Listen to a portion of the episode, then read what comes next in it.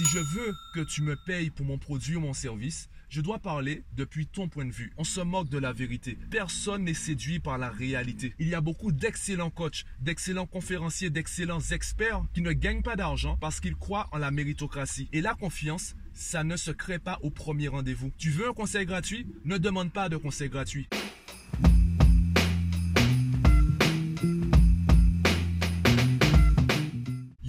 Aujourd'hui, j'aimerais te parler de marketing. Alors, je te rassure, peu importe ton secteur d'activité, ce que je vais dire va t'intéresser à un certain niveau. Donc, je t'invite à écouter le podcast jusqu'à la fin. Quand on parle de marketing, la première chose qu'on doit comprendre, c'est qu'on ne peut pas parler depuis notre point de vue. On ne peut pas parler avec notre langage. Si je veux que tu me payes pour mon produit ou mon service, je dois parler depuis ton point de vue. Je dois parler depuis ou avec ton langage. Et aujourd'hui, j'aimerais te donner deux raisons pour lesquelles peut-être les gens n'écoutent pas ou ne suivent pas tes conseils, ou si tu représentes une entreprise, pourquoi les clients, pourquoi les prospects ne payent pas pour ton produit ou ton service, pourquoi tu as beaucoup de personnes peut-être qui te contactent et qui finalement euh, ne donnent pas suite ou euh, ne sont pas intéressés par ton produit ou ton service? Le premier secret, alors, je te le dis tout de suite, je dis secret, c'est pas vraiment des secrets, c'est plutôt des évidences et on n'y pense pas parce qu'on ne s'intéresse pas au marketing. Parce que pour la plupart d'entre nous, les vendeurs, les commerciaux, les marketeurs, ce sont des êtres mystiques qui utilisent des arts mystiques pour euh, manipuler euh, les plus faibles.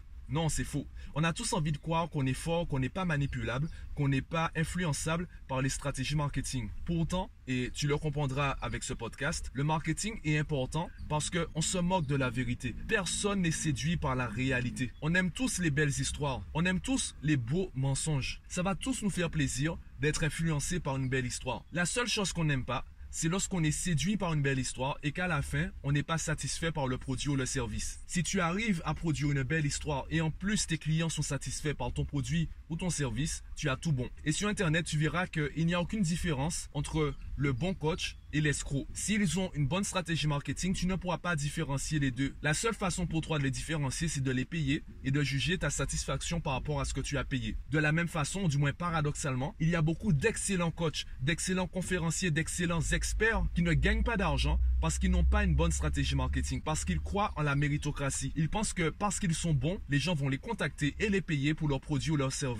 Le marketing a une place très importante dans notre façon d'aborder le succès. Je peux même prendre l'exemple du McDo. On connaît tous McDo. On sait tous que le Big Mac, lorsqu'il est dans sa boîte, il ne ressemble pas aux photos du McDo. Il ne ressemble pas au visuel qu'on voit sur les 4x3, sur les panneaux publicitaires ou les flyers ou les vidéos à la télé, etc. On le sait tous. Pourquoi McDo continue à faire de beaux visuels? Parce que c'est ce qui marche.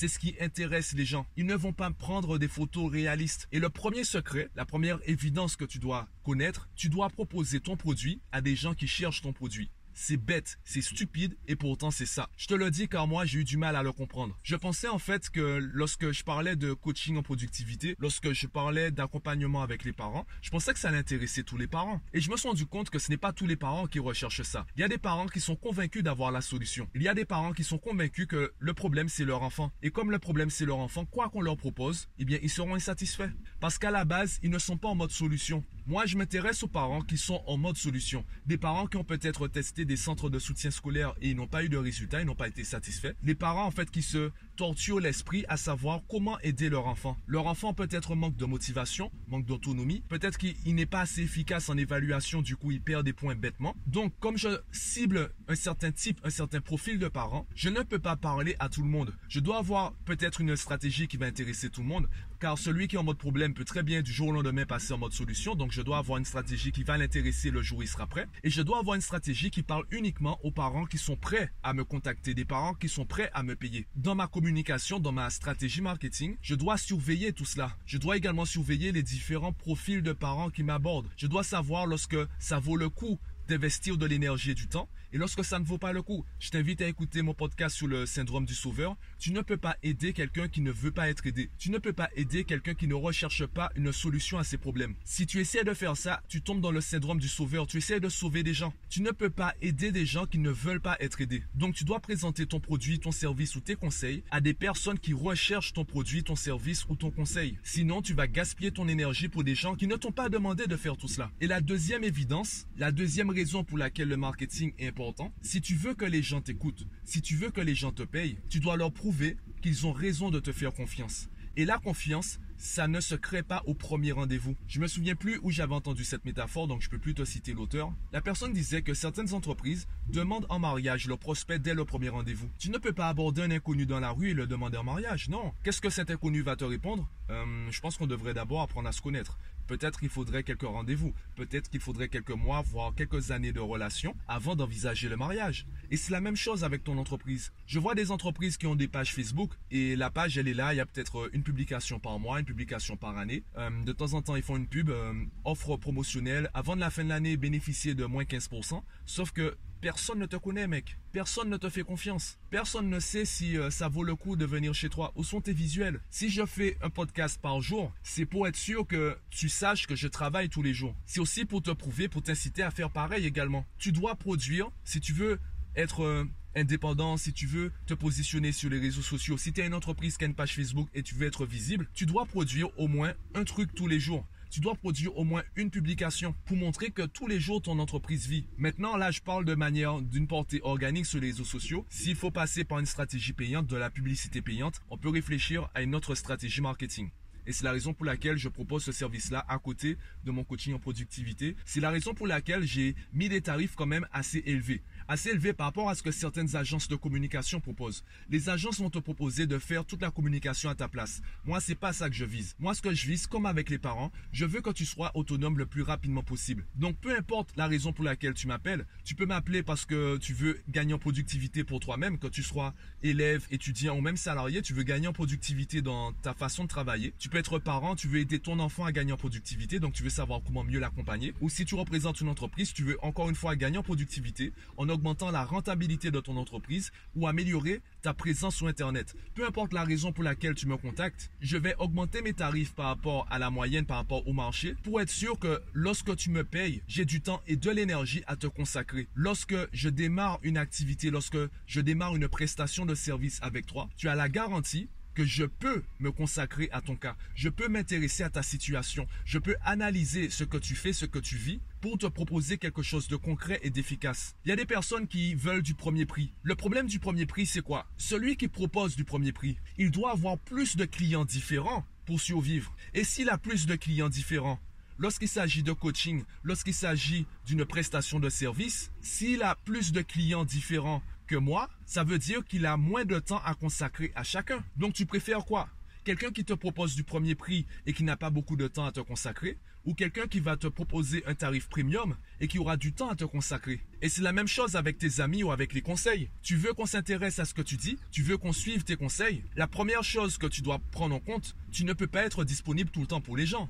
Non, tu veux que je te conseille Prends rendez-vous. Je n'ai pas le temps, je peux peux pas discuter avec toi maintenant on prend rendez-vous. Tu veux que je m'intéresse vraiment à ta situation? Tu veux que je te donne un conseil bâclé D'ailleurs, je te donne un conseil aujourd'hui. Tu veux un conseil gratuit? Ne demande pas de conseil gratuit. Si quelqu'un te donne un conseil gratuit, c'est que la personne n'a pas pris le temps de s'intéresser à toi. On a tous une vie à mener. On doit tous gagner de l'argent pour payer nos factures, pour nourrir notre famille, etc. Donc comment peux-tu envisager qu'un expert puisse prendre le temps pour te donner un conseil gratuit et surtout un conseil personnalisé, un conseil efficace? Et c'est la même chose dans nos relations humaines. Arrête de gaspiller tes conseils, arrête de gaspiller ton savoir. Un conseil gratuit, ça a la valeur qu'on lui donne. Donc s'il est gratuit, il n'a pas de valeur. Alors, quand je parle de valeur, je ne parle pas forcément d'argent. Ça peut être également du temps. Ça peut être également de l'énergie. Ça peut être également, euh, ben, tu me donnes un conseil et je te donne un conseil. Ça peut être du troc au niveau de la connaissance. Ça peut être du troc en, termes de service. Comme il y a des personnes qui essayent de profiter des infographistes en leur donnant de la visibilité. Dans un certain sens, ça peut fonctionner.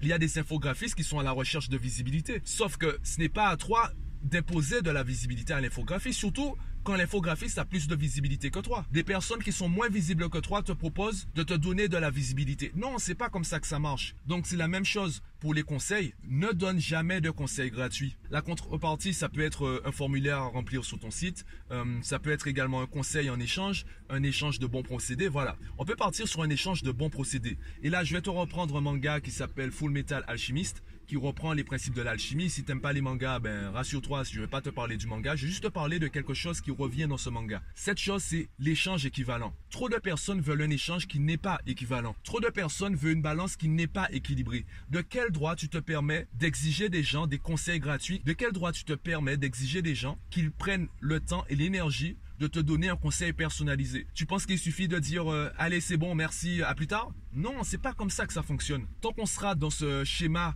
où euh, on veut des choses sans donner, tant qu'on veut recevoir sans donner, tant que tu auras un schéma de pensée où la balance entre les autres et toi n'est pas équilibrée, eh bien tout ce que tu feras ne sera pas équilibré. Et moi, c'est ce que j'adore dans le marketing. Le marketing qui fonctionne, c'est celui où il y a l'équilibre. Tu réfléchis depuis le point de vue de l'autre et tu fais en sorte qu'il soit satisfait. Moi, je veux qu'on me connaisse pour mon éthique de travail, pas pour ma capacité à enregistrer un podcast tous les jours. Ça, je m'en moque. Je veux pas que tu te rappelles de moi comme le mec qui est capable de parler pendant 10 minutes tous les jours. Je veux pas que tu te rappelles de moi parce que ben, peut-être j'ai de beaux yeux marron clair, parce que je suis beau gosse ou autre. Bon, oui, euh, je sais que tu vas te rappeler de moi par rapport à ça. Entre autres, je veux que ce soit une anecdote. Je veux pas que ce soit le plus important. Je veux que le plus important soit mon éthique de travail. Je veux que lorsque tu me recommandes aux gens, c'est parce que tu sais que je sais de quoi je parle. Tu sais que je suis un expert dans mon domaine. Tu sais que lorsque je propose quelque chose, c'est quelque chose d'efficace, c'est quelque chose de satisfaisant. C'est la raison première c'est la chose la plus importante pour moi. Je veux qu'on me connaisse pour ça. Le reste, je m'en occupe. Le reste, c'est du marketing.